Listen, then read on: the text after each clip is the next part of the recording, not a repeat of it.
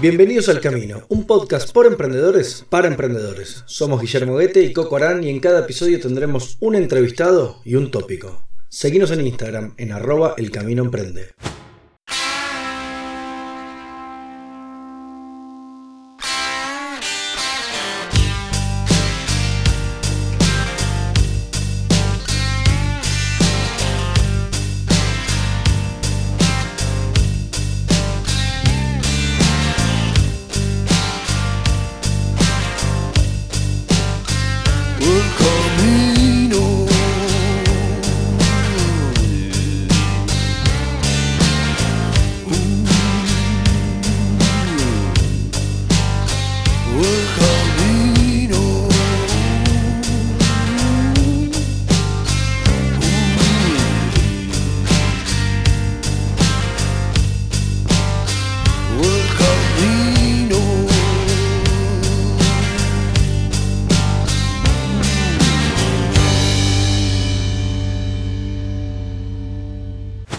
Guille, querido, ¿cómo estás? Un gusto saludarte, ¿todo bien? Todo bien, ¿y vos, cómo estás? Bien, che, acá estamos, un poco, estamos encerrados acá en Buenos Aires, no sé cómo están las cosas ahí por, por Los Ángeles. Y es, es, una, es un poquito ya no tan encerrado, la gente está vacunando, pero igual la sensación en general es como que, sí, con dudas, ¿viste? Pero, pero estamos, creo que es un poquito mejor la situación que en Buenos Aires. Bueno, pero vamos avanzando con la segunda temporada del Camino, que es un lindo proyecto que estamos haciendo. Y que contame un poquito a quién tenemos hoy, que sé que estuviste también charlando con él y preparando la entrevista, así que quiero, quiero conocer sí. Bueno, lo más también interesante es cómo, cómo llegué a, la cuenta de ellos. Y bueno, mm, mi hermana tiene una tienda online que venden ropa y ellas me contaron justamente de dónde habían mandado a hacer sus, primeras bolsas customizadas con el logo. Y, ahí fue como que llegamos a, llegué a la cuenta de arroba bolsalogo y la verdad que lo primero que me sorprendió es que cuando fue como ver una empresa que se dedica a hacer bolsas customizadas y tener una presencia en Instagram tan fuerte, tiene más de 200.000 seguidores, vos ves los posts, ves el contenido que comparten y la verdad que ni te, realmente por momentos te olvidas incluso que es una empresa, si no fuese porque el nombre es Bolsa Logo, te olvidas justamente que se trata de una empresa de, de bolsas y la verdad que Así que fue como enseguida me, me, captó el interés y bueno, me puse, nos pusimos en contacto con Andreas y le dijimos, tenemos que, tenemos que saber el secreto, ¿no? ¿Cómo fue, el, cómo fue el secreto de la receta? Porque, porque bueno, con, con, el camino recién empezamos y la verdad que nos vendría bien un poco de información para saber. Así que, así que ahí, acá le encontramos. Bienvenido, ¿cómo estás? Hola chicos, ¿cómo andan? ¿Todo bien? Bien, un gusto saludarte. Muy bien. ¿Vos estás en, estás en la ciudad de Zárate, en la provincia de Buenos Aires? Sí, nosotros estamos, estamos en Zárate. Es un punto, si bien no estamos muy cerca de capital, es bastante estratégico, digamos, porque pasan la ruta 6 y la ruta 9, que son para nuestro comercio dos de las rutas más importantes. Si bien somos de Zárate, el otro día estaba haciendo un, test, digamos, y el Zárate se encuentra en la, ciudad número 20, digamos, de, lo que es eh, ventas, digamos. Eh, viene Buenos Aires, Rosario, Mar del Plata, Córdoba, eh, así que somos de Zárate, pero eh, la verdad que mucho no interesa de dónde somos, sino que la idea es abrir las fronteras en este momento para todo el país y más adelante también la idea sería empezar a, exportar, también, que la idea sería empezar por, por Chile y Uruguay, que son dos lugares que, no tenemos fronteras de idioma y que los transportes dentro de todo son cerca. Y después, bueno, como visión a futuro, seguir expandiéndonos hasta, hasta donde dé, digamos. ¿Te parece si empezamos haciendo un poquito de historia de Bolsa Logo? Porque tiene, sabemos que fue fundada por tu abuelo y bueno, conocer un poco cómo, cómo fueron los orígenes hasta llegar a hasta llegar a cuando entras vos, digamos. Claro, mira, yo, o sea, quizás hable y parezca que hace 25 años que estoy en el rubro, pero te voy a decir la verdad, estoy hace 3 o 4 años, que la verdad no llego bien exactamente la fecha, pero la empresa es vieja, la empresa la inició mi abuelo allá por el 84 y luego la siguió mi tío y bueno, mi tío se encargaba de la producción, de la parte de marketing, siempre eh, tuvo un blog también, o lo tiene todavía, que es para ayudar al emprendedor, que que un poco mutó ese blog a lo que es en Instagram, que es lo que hablaba Guille eh, hoy en día, que, con los consejos y demás. Eh, así que es una empresa que quizás eh, lo que ven ustedes, el movimiento de redes sociales y todo, yo soy licenciado en marketing, todo ese movimiento quizás es medianamente nuevo, pero bueno, la empresa es bastante vieja, pero bueno, yo hasta hace tres o cuatro años, te soy sincero, no sabía la diferencia entre papel, friselina, e-commerce, no tenía ni idea. Eh, pero bueno, las posibilidades se fueron dando para que me sume, me sumé y bueno, empezamos a, trabajar con mi tío, después, unos meses después se sumó también mi viejo. Y nada, eh, estamos acá ayudando a emprendedores y a intentando vender lo más posible como para, como para que los márgenes también sigan para seguir ayudando a la gente y demás, porque la verdad que si bien el objetivo de cualquier empresa sería vender, obviamente, porque las empresas con fines de lucro son para vender, hace poco estamos empezando a ayudar con diferentes tipos de, teorías y de ayudas a los emprendedores y la verdad que me está gustando demasiado por, la reacción de la gente, por los comentarios y demás, y eso te anima a seguir, digamos. Seguro. Y, te pregunto, Andrés, vos hablás que la empresa se fundó en el 84, después la agarra tu tío, después, bueno, te metes vos con tu hijo. ¿Cómo es la evolución de una empresa de este tipo, de esta imprenta? O sea, una, imprenta de bolsas en el 84 no puede, eh, las máquinas van evolucionando, ¿Qué, es lo que va cambiando y dónde vos ves el salto. ¿Fue cuando entraste vos que hubo un salto o fue como siempre progresivamente para arriba? La parte de marketing es súper clave, pero ¿qué es lo otro que va pasando en la empresa? ¿Cómo fue evolucionando la empresa en sí mismo? Es... Claro, eh, mira, eh, hoy en día lo que es el e-commerce es un punto muy fuerte y a tener en cuenta por cualquier negocio, sea chico, mediano, grande. Y nada, eres una empresa, eh, como, como les nombré, familiar, digamos, pero bueno, eh, yo soy, como les comenté, licenciado en marketing y mi tío, la verdad por la cual no avanzó antes la empresa es porque mi tío estaba solo y no daba abasto. Digamos, él estaba en la máquina, de la máquina iba, se ponía a responder consultas, de ahí se iba, despachaba los paquetes y quizás cuando llegué yo, quizás le fue de ayuda y empezamos a dividirnos un poco las ventas y la producción y eso hizo que que en conjunto también con las herramientas de, marketing y toda la exponencialidad que te puede dar hoy en día Internet, Mercado Libre y las redes sociales hizo que, que dé un boom. Y otro punto fuerte también a tener en cuenta es la amplitud de, de, de la cantidad de productos, digamos, porque nuestra idea sería que vos tenés un local y nosotros te resolvamos el tema del packaging. A mí no me importa si vos querés comprar bolsa de e-commerce porque haces envíos, a mí no me importa si vos querés, sos un local tradicionalista que te importa más el cartón, o si vas más por la friserina por el lado ecológico. Eh, a nosotros no nos importa, sino es decir, bueno, vos tenés un local, bueno, vamos a resolverte el problema del packaging. Y eso es importante porque hay algunas empresas que son competidores nuestras que hacen solamente friserina, otras solamente e-commerce, y acá, bueno, es buscar una solución integral para que el cliente no se tenga que mover porque en ese movimiento es donde consigue otras opciones y se va. Claro. Pero ¿cómo evoluciona? Me imagino que incorporar nuevos productos o incorporar como nuevos materiales también va de la, y vender muchísimo más, también tenés que ir llevando la parte de producción, ¿no? Es agregar nuevas máquinas, es modernizar las máquinas, ¿no? Eh, eso es lo que sí, sí, claro. más tu tío esa parte, sí. Claro, no, lo que son las máquinas, hay muchas máquinas que son desde que arrancó la fábrica y todavía funcionan y, tienen 30 años más de vida útil porque es un sistema de impresión flexográfica que es un rodillo que gira y, el rodillo ese mientras gire va a imprimir, digamos. Obviamente que hoy en día tenés máquinas más modernas, que, son más rápidas, que tienen más opciones de color y demás. Pero sí el, movimiento importante en cuanto a la producción, que es más a lo que va tu pregunta, fue la adquisición de una confeccionadora de friselina, que antes esto, nosotros no lo teníamos, y, y bueno, eh, invertimos en una máquina confeccionadora de friselina, que es el rollo, la bobina gigante de tela que viene, y son 14 metros de, de máquina, y del otro lado sale como resultado final una bolsa ya terminada, que esa bolsa ah. años, anterior, años anteriores eh, había que salir a comprarla a un proveedor. Y ahí es donde quedaba fuera de precio y aparte obviamente los proveedores que van a hacer, le van a dar prioridad a sus clientes. Entonces ahí es donde vos tardás mucho en entregar y encima estaba fuera de precio, la verdad que no es muy redituable. Pero entonces eh, el, boom lo dio también cuando, cuando adquirimos esta confeccionadora y como otro punto a favor de la empresa es que nosotros tenemos un taller serigráfico también integrado. La ah, serigrafía sirve para las pocas cantidades. De un pedido de 200, de 300, no vale la pena prender la máquina flexográfica porque es más el costo de prenderla que otra cosa. Entonces, ¿qué se hace? Se mete en una máquina serigráfica que la mayoría de las empresas no tienen taller serigráfico, lo tercerizan. Entonces nosotros al tenerlo integrado le ganamos tiempo y obviamente también más margen. Por supuesto.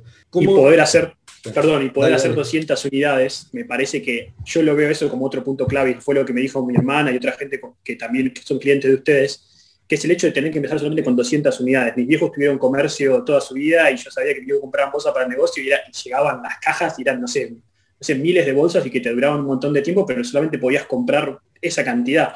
Yo creo que el hecho de poder comprar 200 nada más te hace sentir mucho más tranquilo, recién arrancás con tu eh, mercado libre, empezás a vender algo y tener tu propia bolsita, te motiva un montón y, eh, creo que vos ya sabés que si a ellos les va bien, a ustedes les va bien también. Claro, sí, la idea es esa, es apuntar a los emprendedores, que hoy en día, con todo el tema de la pandemia y demás, eh, abrieron muchos emprendimientos y la verdad que no puedes decirle a un emprendedor, che, mira, el mínimo son 2.000 bolsas porque hay emprendimientos que capaz que abren y capaz que a los dos meses ya cerraron. ¿Y qué hace con 2.000 bolsas un emprendedor? Entonces mi tío me dijo, mira, vos apuntás siempre a la poca cantidad. ¿Por qué? Me dice, porque cuando el país va mal, la gente que hace, agarra y por alguna desgracia o algo la, expulsan del trabajo o, quizás no sabe qué hacer en la casa por el tema de la pandemia y se pone a emprender en lo que más sabe. Y los días que el país le va bien, porque que no son muchos, pero bueno, los, momentos en los que va bien al país, ¿qué hace la gente? Le sobra un mango y se pone a emprender. Entonces lo que es el comercio local, digamos, y la compra de, local está en continuamente crecimiento a pesar de que el país vaya bien o vaya mal. Entonces la idea es esa, apuntar a poca cantidad y eso viene en conjunto también con la ayuda al emprendedor que, quizás es lograr más presencia de marca, digamos. Andrea, si ustedes vieron ahora durante la pandemia este crecimiento que hubo, que se habla muchas veces, bueno, escuchan los medios y demás, de, del crecimiento de las empresas de logística y que por ende detrás, digamos, en la compra online y, toda esa cuestión, eh, ¿ustedes lo han sentido? ¿Ustedes, digamos, han, han, tenido un crecimiento también en la venta de bolsas durante la pandemia? Mira, sí, nuestros meses de récord de ventas fueron los, primeros meses de pandemia, en los cuales eh, la pandemia del año pasado, no la de ahora, digamos, La, vieja cuarentena, digamos. 2020, sí. Claro, ese fue nuestro mayor pico de, pedidos. Y si te pones a repasar mi Instagram, yo estuve creo que dos o tres meses sin subir una foto, porque yo subí una foto y no daba abasto de las consultas que había. Entonces estuvimos como tres meses sin subir nada, digamos. Pero eso, ¿por qué crees? También porque alguien, la, gente busca, eh, digamos, tener más stop por las dudas, porque no sabe por la incertidumbre, dice, bueno, no, yo lo, que, yo lo que creo que pasó, claro, yo lo que creo que pasó fue que primero, eh, no sé, yo por ejemplo, vamos al caso, yo tenía unos amigos que hacían, eh, vendían latas de cerveza, digamos. Y yo en plena pandemia no podía decir que, che, chicos, vengan a comer un asado a casa.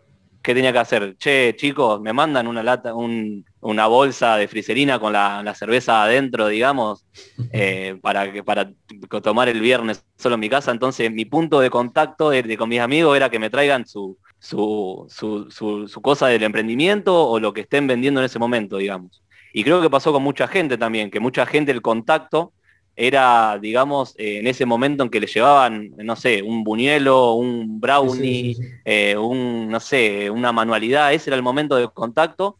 Y eso va acompañado también con un tema que yo les quería decir, es que antes la gente te decía, mirá, el logo lo quiero gigante, quiero el logo que, ocupe toda la bolsa y si hay un logo que sea más grande que la bolsa, mejor. Y hoy en día, eh, y hoy en día el boom de ventas son las bolsas que dicen, hola llegué, y abajo chiquito luego del emprendimiento. Claro. Entonces, ¿qué deducción saco con eso yo? ¿Qué es más importante? El mensaje y llegar que, el emprendimiento en sí, digamos. Eh, y, otra de las cosas también por la cual veo crecimiento en lo que es la pandemia es simplemente porque la gente al no salir al cine, al no poder irse de vacaciones, al no poder salir a comer y bueno, la plata de la gente la tiene que gastar en algo y termina comprando cosas de emprendedores, de amigos y, y creo que lo veo más por ese lado que por, que por, que por otro, digamos. El tema de la, me interesó mucho esto de hola, llegué, es como la bolsa termina contando una historia, más allá del logo y la empresa que lo venda, ¿no? Es como, como un contador de historias la bolsa, es como una, un cambio en, el pensamiento de, para qué sirve, para qué sirve una bolsa que uno pensaría simplemente para trasladar algo de un punto a otro, y en este, en este caso no, no es eso, digamos, es mucho más que eso. Y además, perdón, antes que respondas, y agrego también el tema del material de la bolsa, que la bolsa sea reutilizable, que la bolsa sea reciclable, que la bolsa, como que pasas casi a ser parte tanto del producto, como un, bueno, un buen, buen producto con una buena bolsa, un buen packaging en general, eh, suma mucho. Sí, sí, hoy en día lo que es el, packaging, vos fijate que hay muchos productos que lo que hacen son, eh, hay mucha gente que hace manualidades y cosas en la casa, y hay mucha gente que también hace reventa de cosas, digamos, compra cosas y las vende. Y la forma de destacarse en un negocio de reventa en el cual quizás cualquier persona que más o menos esté en el rubro pueda conseguir las cosas es destacarlo a través del packaging o a través de alguna otra manera de, agregar valor, sea por redes sociales y demás, porque, porque es un negocio de reventa, digamos. Y ahí empieza a jugar un papel muy importante la bolsa y, también el mensaje, de, como decían, de contar una historia y de, de estar cerca, digamos, del, cliente y de llegar con, con, un mensaje, digamos. Cada, cada emprendedor le da una esencia diferente y, esa esencia que le da o ese compromiso que tiene con el cliente lo puede plasmar en una frase, digamos, que bueno, cada local tiene su frase, yo dije la de hola llegué, que es la más común y más, utilizada, pero cada, cada, cada local tiene una frase, un eslogan que lo representa y termina siendo más impactante ese eslogan o queda más pegado que inclusive a veces, muchas veces la marca, digamos. El tema de la venta eh, online, del e-commerce, porque uno está acostumbrado, recién hablábamos del Mercado Libre y demás, uno está acostumbrado a las ventas por ahí eh, a través de e-commerce minoristas, pero ustedes hacen venta mayorista a través de e-commerce. Eso, sus canales de venta son, ahora, ¿está todo centralizado en e-commerce o tienen los, los, no sé, los antiguos clientes siguen comprando de la misma forma? ¿Cómo, cómo es esa, esa convivencia entre el mundo e-commerce y lo comercial tradicional? Mira, justo me tocas una pregunta bastante acertada porque ahora estamos mutando todo lo que es la tienda online, digamos. Hoy en día el pedido, mira, vos necesitas bolsas, te responde alguno de los chicos el pedido por WhatsApp y después se hace por mail, digamos. Hoy en día estamos mutando todo eso a la tienda online. ¿Para qué? Para que el cliente se autogestione la etiqueta de envío, eh, el tema de, las bolsas, que elija el color, demás, y que a nosotros nos llegue el mail ya con, con el cliente, con la bolsa paga, con el logo elegido, con con, que, llegue más servido, digamos, ¿por qué? Porque la idea es que, trabaje un poco también la, máquina, la, parte automática, digamos, del e-commerce, digamos, de una tienda, para poder eso llevarlo a un, a, qué, a que la persona que está tomando el pedido esté más enfocado en brindar una buena atención y no estar tipeando datos de, dirección y de ciudad que lo puede hacer una máquina, digamos. Y, te pregunto, ¿No te, parece a vos que sentís como que ustedes innovaron en este aspecto? Porque la realidad es que si uno piensa en eh, imprentas, ya sea o de bolsas o lo de packaging, lo que sea, yo me imagino que no conozco, tampoco estoy muy metido en el rubro, ¿no? pero no conozco otra empresa como Bolsa Luego que te diga los precios de antemano, porque uno de los primeros grandes problemas, viste, cada vez que vas a comprar por mayor, es que nunca sabes los precios. Y para saber los precios tienes que llamar, les mandas un mail, te sacan un par de información y ahí te tiran un presupuesto que, que no saben ni de dónde sacaron, ¿viste? Me parece que el hecho de ustedes poner los precios de antemano, decir esto es lo que cuesta la bolsa, esto es lo que cuesta el logo, ¿sentís que ustedes innovaron de alguna forma y sentís que la gente recibió muy bien eso? Sí, o sea, lo que se usa mucho en el rubro es la, cotización por mail. Te dicen, decime, la, decime el, micronaje y decime la medida de la bolsa y yo no sé, la gente no sabe qué medida, qué micronaje necesita. La gente quiere una bolsa para meter una caja de zapatos.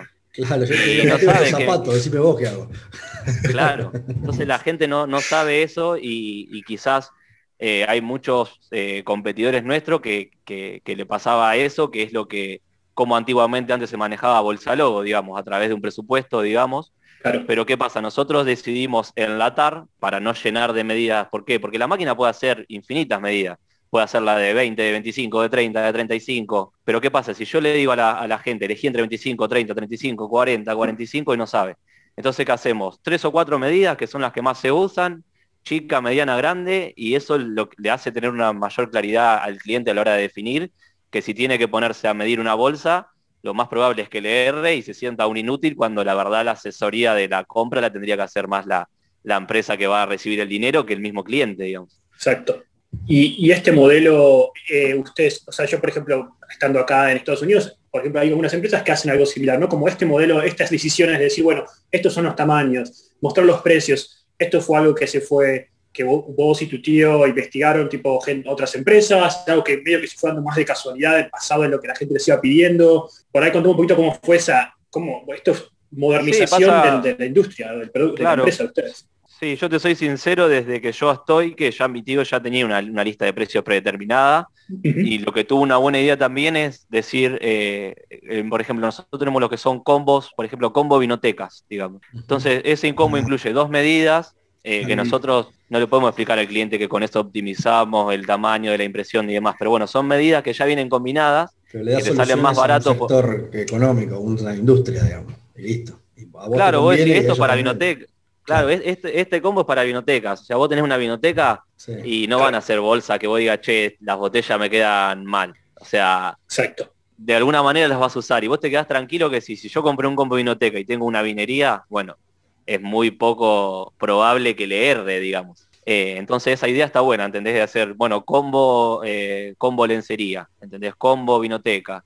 Eh, ¿Para qué? Porque la gente te dice, tengo una lencería, necesito bolsa, no te dice necesito bolsas de, de 35, por decirlo de alguna manera. Exactamente, exactamente. Bueno, ¿te parece, Coco, que nos metamos con el tema de, marketing? Me parece que, perdón, no quería, discúlpame, discúlpame, pero me parece que sí, creo que creo que me quedó claro un poco cómo está, se formó la empresa, cómo llegó, cómo fue evolucionando y, bueno, en algún momento empezó la magia y creo que... Tengo, una pregunta que me, está comiendo la cabeza hace algunos días. ¿Cómo haces, Andreas, cómo hiciste, cómo estás haciendo para que gente se siente identificada con una empresa que vende bolsas mayoría? O sea, no es algo que uno eh, pueda decir, no sé, no, no, es una marca de zapatillas o alguna cosa, es bolsas personalizadas, pero ¿cómo haces para tener tantos seguidores, para que la gente te siga, te ponga me gusta, te comente, te, esté siempre atrás tuyo. O sea, ¿qué, ¿qué, hay detrás de eso? Y mira, eh, acá hay dos conceptos importantes, digamos. Eh, obviamente que nosotros vendemos bolsas, pero nosotros atrás de la venta tenemos una comunidad, digamos, una comunidad a la cual a nosotros le hablamos, digamos. Exacto. Y esa comunidad eh, obviamente está conformada por mayoría de emprendedores, y, esos emprendedores tienen inquietudes y hay que resolverlas, pero no tienen inquietudes acerca de pedir bolsas, tienen inquietudes de, finanzas, tienen inquietudes de contabilidad, eh, tienen inquietudes de psicología porque son madres que están yendo al local y a su vez están con su hijo y a su vez llegan y tienen que hacer la comida. Son personas que, que, tienen inquietudes de diseño porque tienen un local, tienen un showroom y no pueden contratar un community que les haga las redes.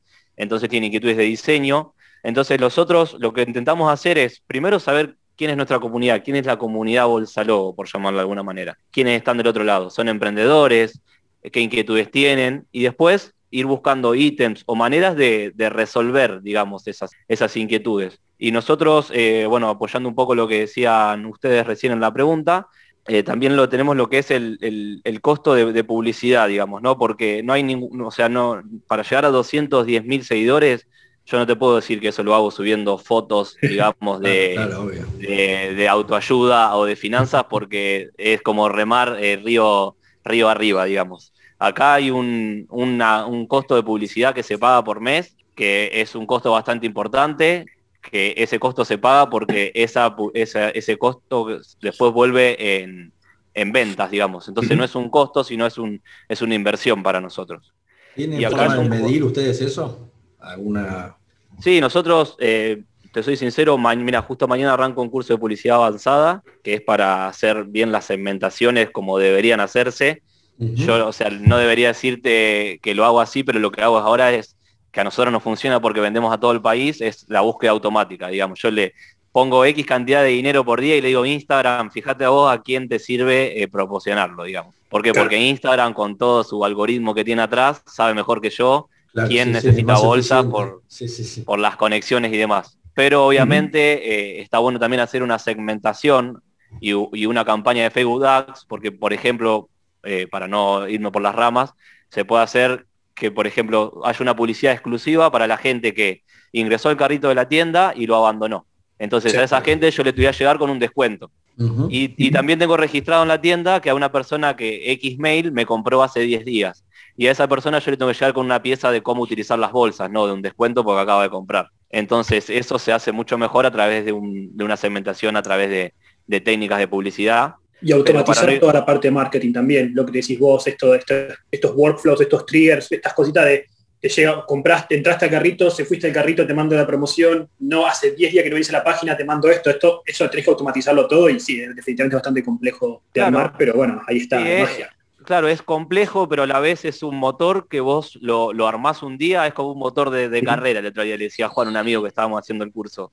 Es cuestión de armar el motor un día, de buscar cuál es el mejor carburador, no sé, yo no tengo ni idea de autos ni motores, pero, pero buscar cuáles son las mejores mangueras y una vez que está eso funcionando es solamente hacer retoques según eh, los indicadores que te va dando eso. Pero volviendo un poco al tema del costo de publicidad y de margen de venta, lo que quería aclarar es que eh, hoy en día para buscar una cierta exponencialidad en el marketing y para que el negocio pueda crecer eh, exponencial, le llamo a que crezca el doble o el triple o el cuádruple a lo que es hoy en día cualquier emprendimiento, el indicador clave, digamos, es cuánto te sale la publicidad y qué margen te deja cada cliente.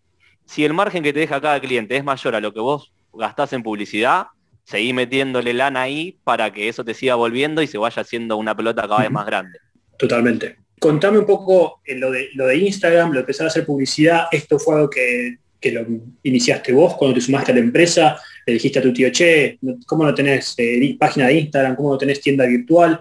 Estas fueron cosas que vos por ahí, como consumidor final que no tenías idea de bolsa, dijiste, che, estas cosas básicas que tenemos que tener. ¿Cómo fue esa transición? Y esa... Claro, yo cuando arranqué la venta lo que hice fue arrancar por Mercado Libre, digamos. Ahora ya nos estamos reposicionando ahora en Mercado Libre pero bueno, cuando arranqué al principio dije, bueno, lo publico en Mercado Libre y si se van vendiendo te sigo ayudando, le digo a mi tío. Si veo que no vendo, bueno, no, no me veas por acá. Y, empecé, se empezó a vender cada vez más, cada vez más. Y después llegó un momento, digo, o sea, ¿por qué? Porque en Mercado Libre eh, es muy resumido lo que vos podés hablar con el cliente, porque hay muchas palabras que no podés usar, Limita hay muchas cosas que... No, yo no le puedo hacer una muestra digital al cliente para que vea cómo queda la bolsa por Mercado Libre. El cliente tiene que poner la plata y después va a ver si hay alguna restricción en los colores. Capaz que te compran y te dicen, mira, te mando el logo y te mandan una foto de, la tía, ¿entendés? Y digo, no, mira, cómo la bolsa de la tía no lo puedo hacer con flexografía. Claro. Y entonces ahí dije, ¿por qué no agarro un Instagram, lo hago y empiezo a hablar directamente con el cliente? Y de última, si tengo alguna duda por el mensaje directo, le digo que me llame y lo coordino. Entonces ahí empecé a hacer en Instagram y empecé a poner publicidad y vi que puse 500 pesos y vi que cuando lo abrí a la tarde que volví a jugar al tenis vi que había 100 consultas y al otro día puse 1000 y vi que había 200 consultas y, el Mercado Libre le dije, bueno chicos, hasta acá llegué, me podría ir hasta el correo, me podría de que me califiquen mal por tardar medio minuto más en responder una pregunta y empecé a vender todo por, Instagram y mutamos a Instagram y ahora que ya nos acomodamos, que, que, estamos mejor armados, con un mejor equipo, estamos retomando, digamos, lo que es Mercado Libre porque hay tres van o sea, la gente que necesita comprar bolsas, no, no, puede, no hay un buscador en Instagram que diga bolsas. Tiene que dar la casualidad de que ponga bolsa y justo le aparezca bolsa logo o que le llegue la publicidad. Pero generalmente el que le urge la necesidad o entra por Google o entra por Mercado Libre. Y hay que llegarle por todos los medios para, para tener más cañas en el agua e ir pescando clientes, digamos. Seguro, seguro. Y el boca a boca también, me imagino, porque mira cómo nos encontramos nosotros para de podcast, me parece que hay una parte ahí de que si los clientes están contentos con lo que ustedes hacen, eh, le van a contar, los emprendedores hablan con otros emprendedores todo el tiempo también, ¿no?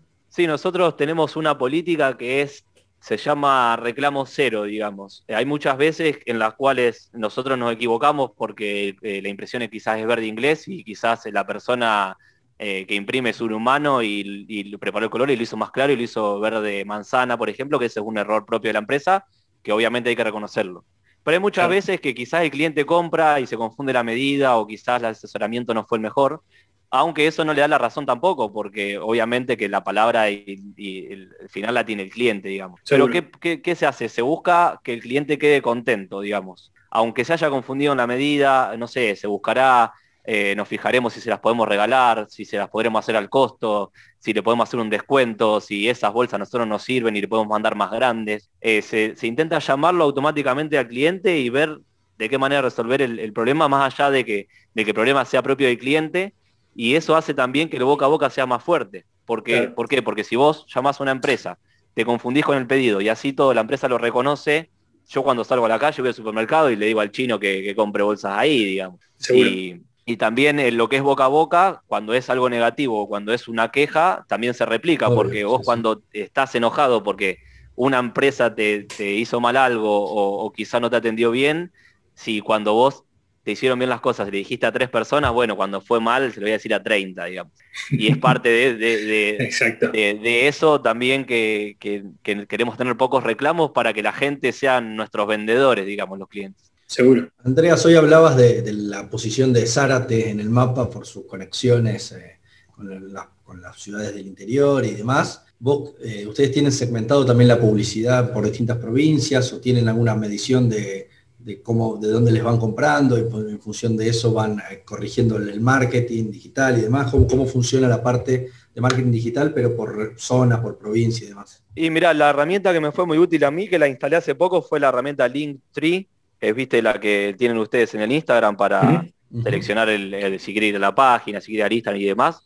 Eso te tira la métrica de desde dónde entró, si entró una tablet, si entró una compu, si de dónde es, qué edad tiene el cliente, o sea, te tira muchos datos, que eso nos hizo hacer una, una, una propio análisis, digamos, de las, de las provincias y de las ciudades que más nos compran, y ahí detectamos que, que estaba en el puesto 20. Y la otra, La otra herramienta que tenemos también para ver desde dónde son los clientes es, eh, obviamente, cuando nos pasan los datos para el envío, hacer un, mini censo, digamos, de, dónde es, digamos.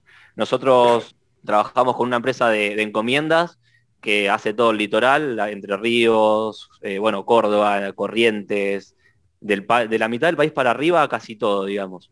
Y tenemos un convenio que a las 48 horas el paquete está en la puerta del domicilio de todas esas ciudades, digamos. Entonces nosotros empezamos apuntando la, publicidad a, los lugares donde llegaba esa empresa porque era un servicio que nos parecía que estaba bueno y era, encima era barato. Pero lo que más nos resulta hoy en día es la, búsqueda automática porque a nosotros no nos importa mucho si la gente que compra es de Zárate o es de Tierra del Fuego o es de Mendoza, digamos. Porque muchas veces nos, nos enteramos, ah, mirá, este de acá a 10 cuadras, ¿entendés? Y capaz que era, che, pasá por la fábrica y te muestro acá, ¿entendés? Pero, pero nosotros al, tener una red de distribución en todo el país no nos importa mucho de dónde es el cliente, sino atenderlos a todos por igual, digamos. Pero coincide que Capital Federal es como el centro o nada que, nada que ver. Sí, sí, el fuerte sigue siendo Capital Federal, pero yo creo que por la cantidad de gente que vive ahí y por la cantidad de locales que hay, en conjunto también con lo que es el conurbano, digamos. Bien, bien, bien, eh, Pero sí, obviamente que, que, lo que es Buenos Aires, el Gran Buenos Aires y las zonas cercanas a Zárate y la misma capital eh, tienen mucha, mucha cantidad de clientes, creo que también va acompañado un poco de la densidad poblacional, digamos. Seguro. Che, y volviendo un poco a, lo del marketing y lo de Instagram, yo creo que entendí, bueno, los, de dónde salen los seguidores, entendí cómo la publicidad juega un rol importante, pero bueno, después también si vos traes seguidores a un Instagram que contenido medio, medio choto, que, que medio aburrido, no se van a quedar, pero lo que yo veo en ustedes es que el contenido es muy bueno y que además que se ve muy bien. Yo creo que te iba a preguntar, me imagino que hay un equipo, no te iba a preguntar por el equipo, pero acá veo que están bien diseñados los posts, hay como los colores, hay una marca, un diseño de marca, eh, el contenido del emprendedor. Ahora estamos viendo para el producto final, pero me imagino que también eso fue una transición. O sea, fuiste, al principio eras vos solo diseñando todo, en qué momento te diste cuenta, che, vamos a montar una diseñadora, un diseñador, y en qué momento empezaste a hacer el contenido para emprendedores también, donde ya no era tanto sobre la bolsa, sino más de te ayudo con la finanza, te ayudo con la parte psicológica. ¿Cómo fue no? ¿Cómo fuiste mejorando el contenido del Instagram para que la gente venga y se quede y te siga? Porque eso es clave también. Claro, sí, eso lo fui aprendiendo en diferentes cursos que fui haciendo y demás. Y obviamente a medida que fue creciendo la empresa se fueron encontrando puestos más específicos y hoy en día hay puestos, por ejemplo, eh, hay una, nosotros tenemos a uno de los chicos que lo único que hace es eh, levantar contenido de, las, de, los locales de acá cerca, va, filma, saca fotos. Y digamos, ese puesto yo nunca me lo imaginaba tener hace dos o tres años, digamos, cuando estaba empaquetando, le hacía el diseño yo, eh, le tomaba el pedido por mail, de ahí me iba el proveedor a pagarle, digamos. Se fueron encontrando puestos específicos, pero sí, lo que es la parte del feed de, de Instagram, digamos, lo maneja Camila, que ella es diseñadora gráfica, digamos, y por eso se ve tan, tan copado como se ve, que quizás antes lo hacía yo y le ponía la mejor de las voluntades, pero no era lo mismo, digamos. Y, también creo que, que, lo que es el diseño en sí eh, es el 50%, digamos, porque si yo pongo buen día, digamos, en, con el texto, digamos, de, la historia de Instagram, y va a tener poca repercusión. Ahora, si lo hace un diseñador digital con, cierta onda, quizás es mucha más la, repercusión que tiene, digamos. Totalmente. y después empecé también a, hacer el tema de las ayudas, principalmente por eso, por lo que te comenté, por, porque hice diferentes cursos y, me, hicieron entender que, el motor y el motor de la empresa es, es el contenido, porque ahí arranca el embudo, ahí arranca la gente a. Hoy en día lo que es, o sea, si vos subís una publicidad que decís envío gratis o 20% off, eso está trillado ya en el sector y ya nadie quiere escuchar más gratis. O la gente quiere que la ayude porque tiene inquietudes y, a su vez también, obviamente, que, se analizan, digamos, eh, los, posteos. Y capaz que vos subís, vos subís un posteo y decís, eh, vendo esta bolsa, sale tanto, eh, y vienen estas medidas y capaz que tiene una repercusión que obviamente es buena, pero es mucho más baja a que yo te digo, hola emprendedores, hoy vamos a estar ayudándolos en en todas las dudas que tengan sobre finanzas. Eh, yo creo que, el voto de confianza de la gente lo pone cuando lo estás ayudando, no cuando lo estás vendiendo, digamos. Mientras vos hablabas, fui al Instagram y, empecé a scrollar todo hasta el final y, ahí me estoy dando cuenta de lo que estás contando vos ahora mismo. Veo que al principio había muchas fotos de distintas bolsas y en un momento fue evolucionando a, eh, ¿no? Ya los contenidos y los posts como más ayudando y demás. Y me parece que está buenísimo el hecho de, ¿no? de poder mirar para atrás y ver un poco la historia de cómo fue la empresa evolucionando. Creo que está, está bárbaro también eso y coincide exactamente con lo que estás diciendo vos, ¿no? Como que por ahí la bolsita sola, así, linda la bolsa, pero la ayuda es lo que, lo que suma. Va a estar muy bueno. Andrea. al principio, viste, yo, yo quería, viste, me, veía diferentes eh, cursos y Camila también que hizo varios cursos me fue ayudando un poco y, yo cada vez que veía, digamos, algún tipo de ayuda al emprendedor en Instagram era como que estaba quitando lugar al catálogo, digamos, esto está interrumpiendo el catálogo, decía yo, no, no puede estar esto acá, digamos.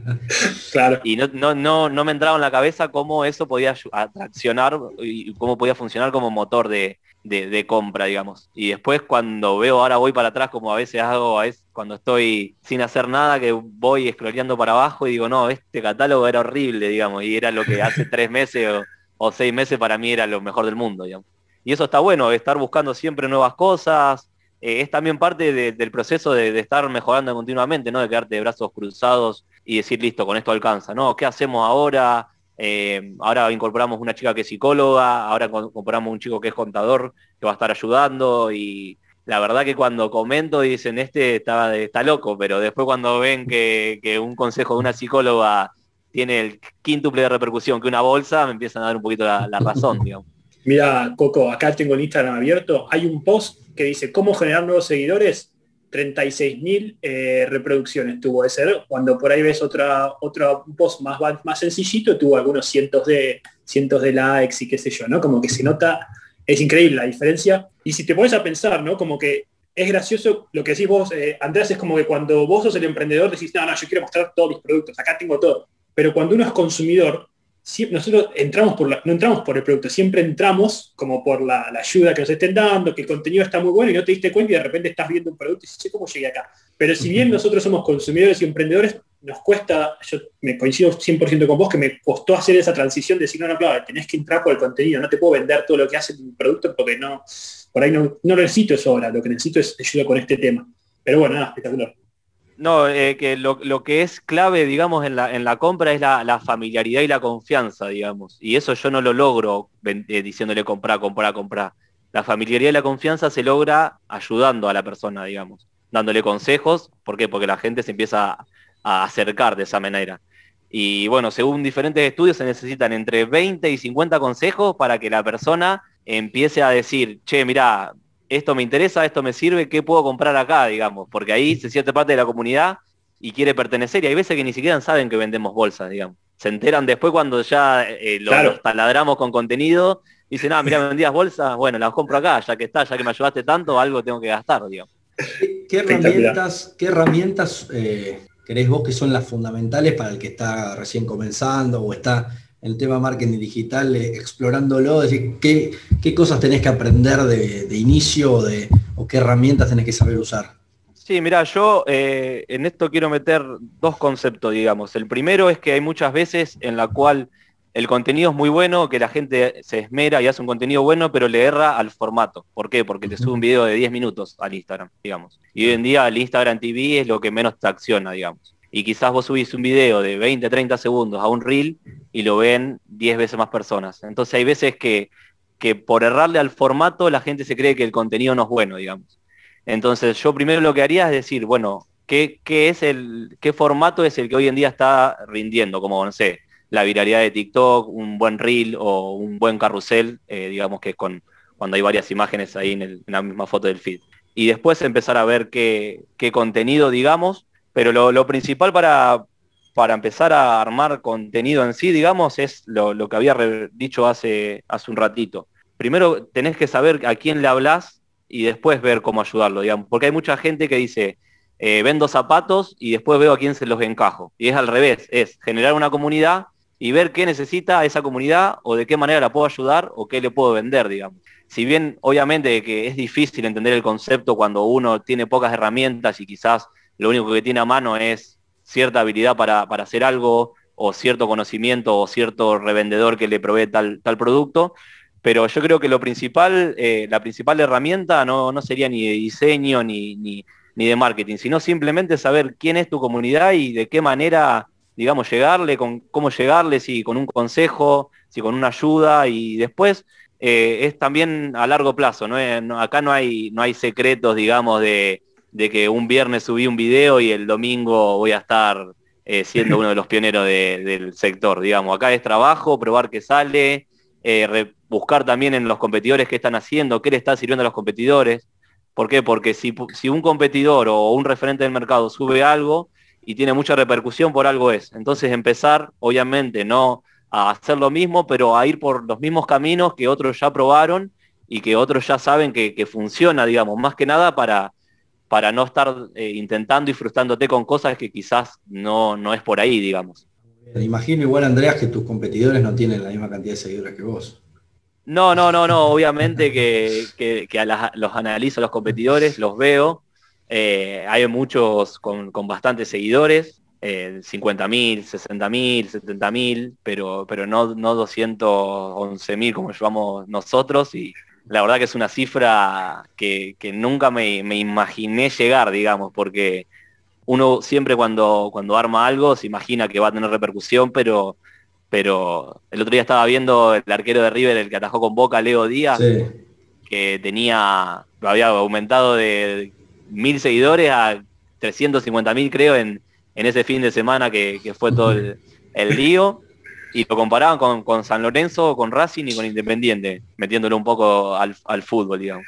Y decía que San Lorenzo tenía 310 mil seguidores, Independiente 280 y Bolsaló viene con 210 y en cualquier momento se mete como el tercer grande. está bien, está bien. Andrea, eh, Juan, obsesivo sos de mirar la data, de mirar las métricas, de mirar los seguidores, los me gusta.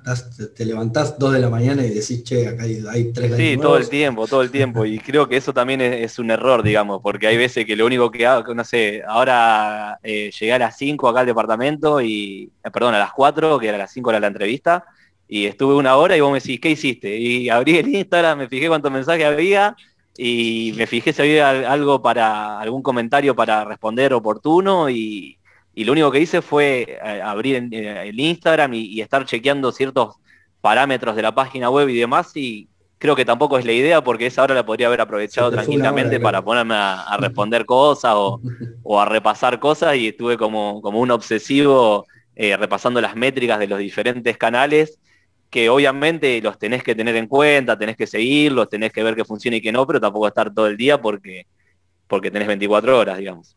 No, bueno, pero también es una, yo lo veo, yo comparto con vos esa sensación de que por otro lado es, estar al tanto de lo que va pasando y ir hacer evolucionando el negocio, porque tampoco lo puedes dejar ahí, ¿viste? Entonces es como una, hay una mezcla de, che, si pasó algo y si se olvidó de responder esto, si olvidaron, es cuando es tu negocio y es tu emprendimiento y lo sentís tan parte de vos mismo, eh, también es entendible, que saber estar ahí, estar ahí encima todo el tiempo.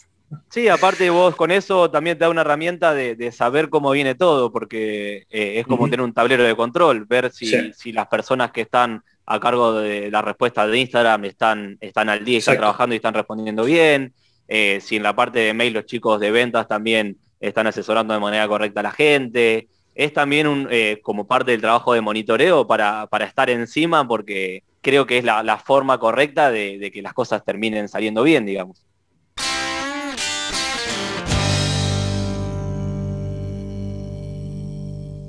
Guille, tenemos la pregunta que hicieron los seguidores, que estuvimos consultando esta semana en Instagram, y hay una pregunta que tenemos aquí grabada que le vamos a poner a Andreas, eh, a ver si se escucha bien, ustedes me dicen.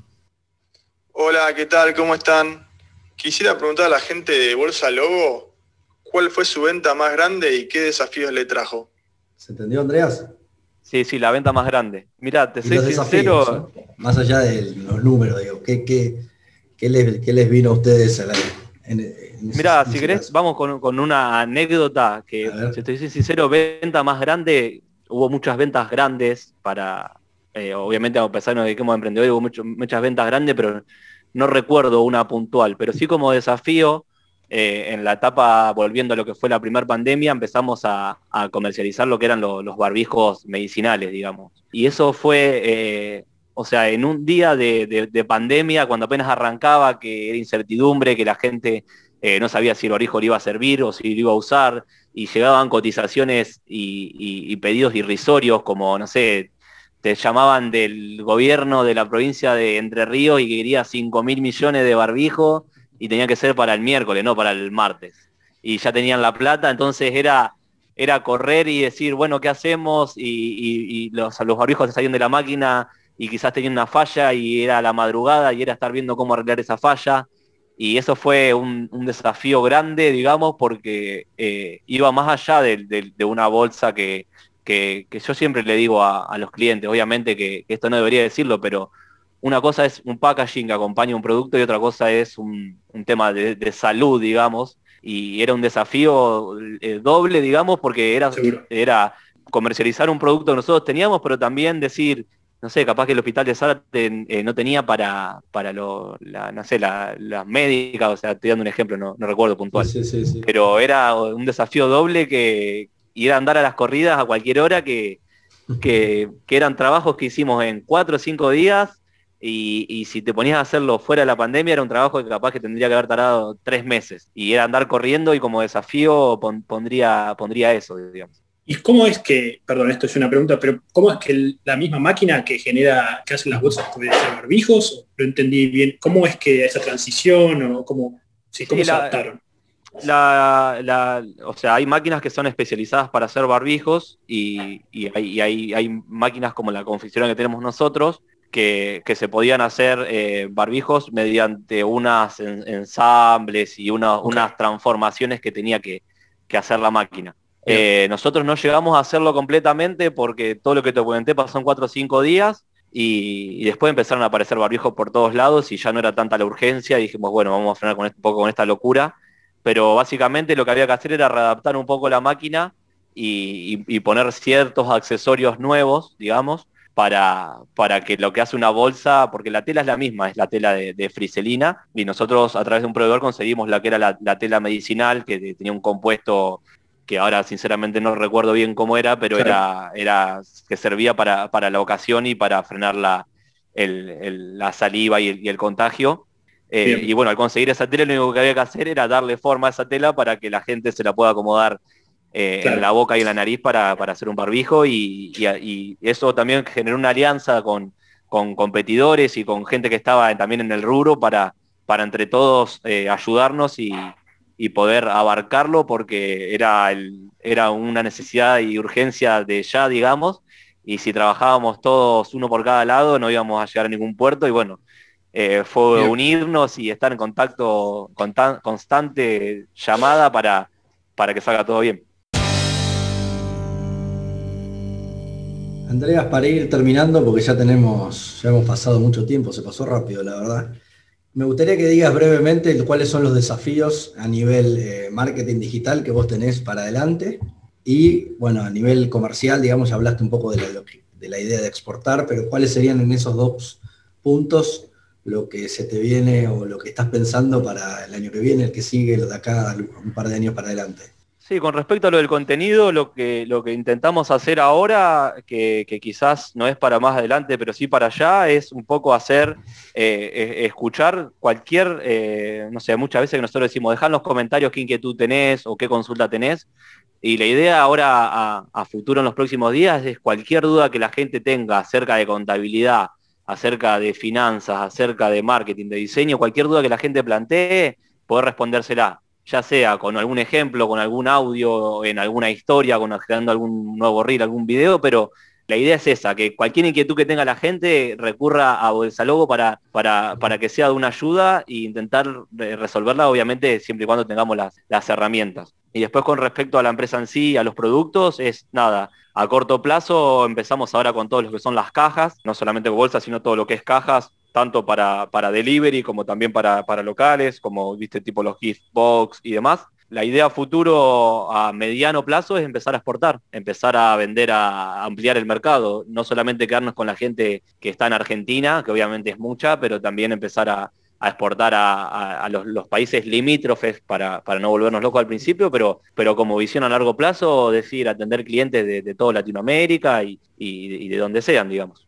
¿Y te, dan los costos perdón, por ahí me empezó una pregunta muy, muy técnica, específica, pero digo, los costos en cuanto, Argentina siempre tiene este problema con exportación, que los costos internos y después comparado, ¿cuál es la percepción de eso con respecto a Y mira, eso, eh, la verdad que yo lo que es la parte de costos internos y eso yo no, no, la tengo bien en clara, lo que tengo en claro como, como parte de marketing y como estudio de mercado, lo que yo sí sé es que las bolsas, en, eh, tanto en Uruguay como en Chile, salen el doble. La bolsa que acá sale 50 pesos, en Uruguay o en Chile salen 100, 120. Siempre no sé por qué, pero Uruguay fue, fue más caro. Eh, Interesante.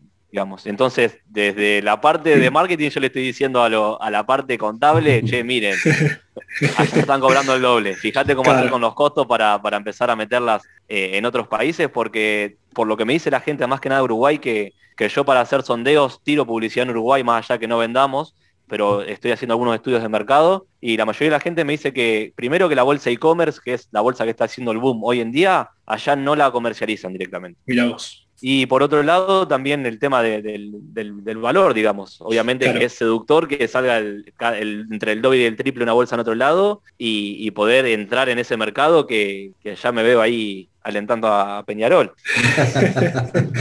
Sí, Andrés, quiero hacer una última pregunta más, que siempre me, quedó la duda y para cerrar es muy cortita. ¿Vos recomendás que esa gente se focalice en una red social, como ustedes se focalizan específicamente en Instagram, o que estén en todos lados, tipo Instagram, TikTok, Facebook, Twitter, como, ¿cuál es tu opinión? ¿Cuál es tu consejo profesional? Sí, mira, eh, como, como consejo, eh, yo opto por, por una omnicanalidad, digamos. Eh, tener presencia en diferentes redes, digamos, como te dije, Mercado Libre, TikTok, LinkedIn. Eh, hoy en día hay un montón de, chatbots que, lo que hacen es derivar al cliente de Facebook a Instagram, de Instagram a WhatsApp, digamos. Y, la idea de nuestra empresa es, eh, no, los clientes están por ahí, en alguna red social están, y ir pescando, digamos, y tener diferentes cañas en las diferentes eh, redes sociales. Pero también quiero meter el concepto y explicarle también a los emprendedores que están empezando que no funciona copiando y pegando el material, digamos, no, no, vos no podés sacar algo de Instagram y pegarlo en TikTok sin ni siquiera editarle la descripción y creer que eso va a funcionar. Cada, cada red social es un mundo aparte, que obviamente quizás la gente deambula en una red social y en otra, pero cada, en cada red social la gente busca sorprenderse de una manera diferente, digamos. En TikTok es más proceso, es más un video muy humano demostrando algo, y quizás en Instagram es una ayuda más con cierta cantidad de diseño digital y demás. Eh, mi consejo sería que, integren las redes. Vos, por ejemplo, subís una foto a Instagram y te dice, querés subirla al listado de WhatsApp, querés subirla a Facebook. Eso es simplemente un botón que las enlaza y, que se empiece a, tener más presencia en los diferentes canales, pero sin hacer tampoco copiar y pegar porque no va a funcionar, digamos. Excelente. Perfecto. Andrea, muchísimas gracias por tu tiempo y por contarnos parte de tu expertise, de tu experiencia de de lo que es tu empresa y lo que es también tus conocimientos, que son muy, muy valorables. Dale, buenísimo. Eh, después lo que podemos hacer, si ustedes están interesados, es hacer otra, alguna otra charla con algún otro integrante del equipo, porque yo estoy hablando en mi nombre, pero los chicos, o sea, parte de lo que se ve también en, las redes y, el laburo que, que, llevó a ustedes a hacer la entrevista, eh, viene de la mano de, un montón de, gente que, está pensando y, y capaz que son las 2 de la mañana y te llega un mensaje y te dicen, che, se me ocurrió tal cosa. Y capaz que vos justo en ese momento son las 2 de la mañana y también estás pensando en otra y, y creo que, o sea, no me quiero poner el cassette tampoco, pero que sin ellos no, no sería posible. Y, si ustedes tienen algún hueco o algo y quieren entrevistar a Camila o a Matías o a cualquiera, a Jorge, a Claudio, cualquiera de los chicos que, están atrás de las redes y de la producción, eh, eh, está, está abierto Bolsa Logo para, para ustedes, digamos. Muchísimas gracias, Andrea. La verdad que está buenísimo. Me y de eso un día podemos hacer algún tipo de panel o algo así. Agarramos a algunos community managers de algunas empresas distintas y vamos a dar unos tips. Pero, pero me, me, encantó la historia, súper interesante y además me parece, que fui tomando nota, tengo un montón de papeles con distintas cositas que fuiste diciendo, así que quien haya escuchado me parece que se llevó un montón. Mira, Coco está mostrando el papel con un montón de notas. Igual yo, estoy con algunos machetes también. Eh, así que la verdad que súper cargado este podcast, este capítulo de información y cosas para tomar nota e ir a aplicar ya inmediatamente. muchísimas gracias. Dale chicos, bueno, gracias a ustedes por la, por la invitación. Al principio arranqué un poco nervioso, viste, en el día decía no, una entrevista. Pero bueno, después dije, ah, vamos a hacer de cuenta que, como me dijiste vos, Guille, un café, y bueno, me preparé el mate y, y, hablar como si fuese con un amigo. Listo, Che, muchas gracias. Gracias, eh. Bueno, ¿qué te pareció, Coco, la entrevista? ¿Cómo la viste? Me encantó, Guille, mucha, mucha información, ¿eh? Mucha información, como decías vos.